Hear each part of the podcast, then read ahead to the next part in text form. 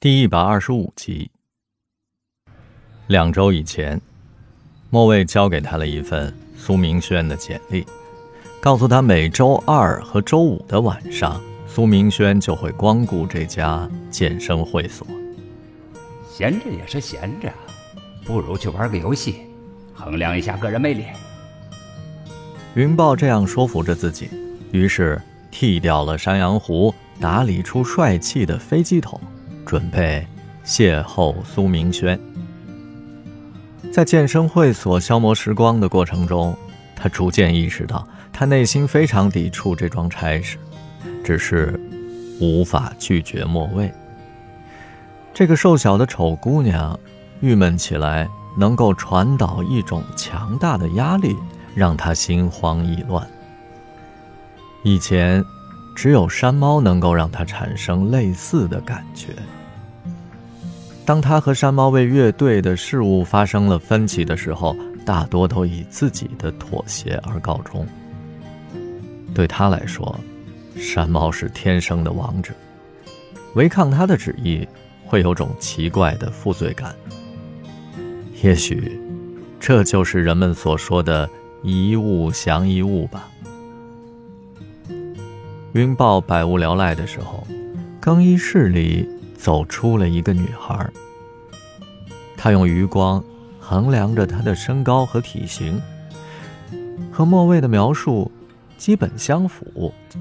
他装作去饮水机那边接水，和她擦肩而过。他确定，那张小脸就是苏明轩。他不像照片上散着头发，而是梳了个高高的丸子头。清纯里透着俏皮。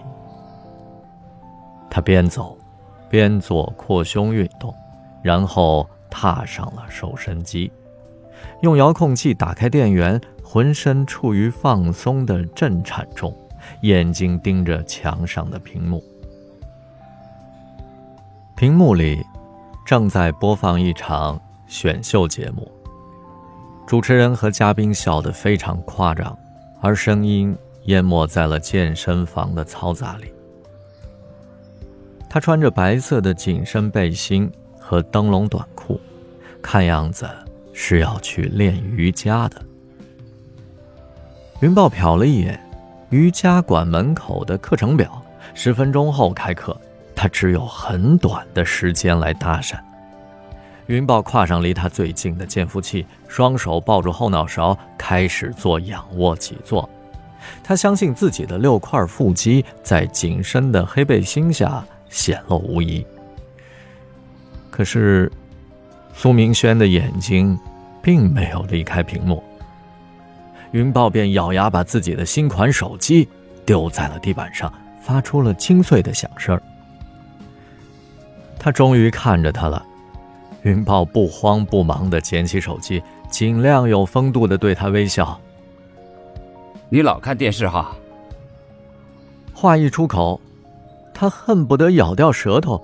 这不是问句，人家没法接茬。细细琢磨，还有盯梢的意味。平时撩妹的时候妙语连珠，关键的时候倒没词儿了。嗨，他怪自己目的性太强。导致发挥失常。其实也没看进去。他出乎意料的温善，并没有对他报以冷眼。云豹活跃了起来。哎，电视跟手机一样，就是个慰藉。我一人在家也喜欢开着电视，背景音就像父母的唠叨，认真听索然无趣，没声了反而不安。苏明轩礼节性的笑了笑。哎，你们这瑜伽课有男的吗？有一两个，为了减肥，你想尝试吗？呃，我需要学习冥想，锻炼心性，应对中年危机。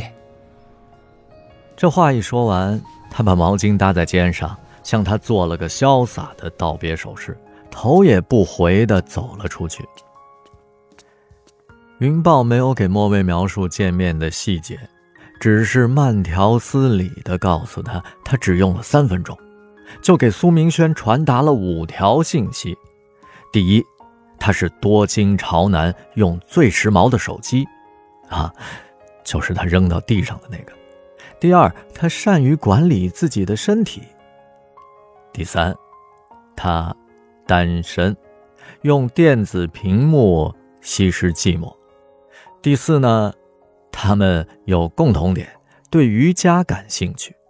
第五，也是最重要的一点，鉴于苏明轩对老男人情有独钟。他显露出了一颗沧桑的心。莫畏喜出望外，让他乘胜追击。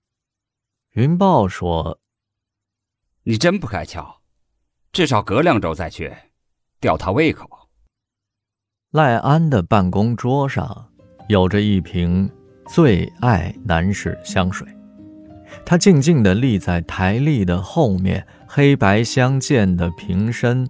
透着高贵的气质。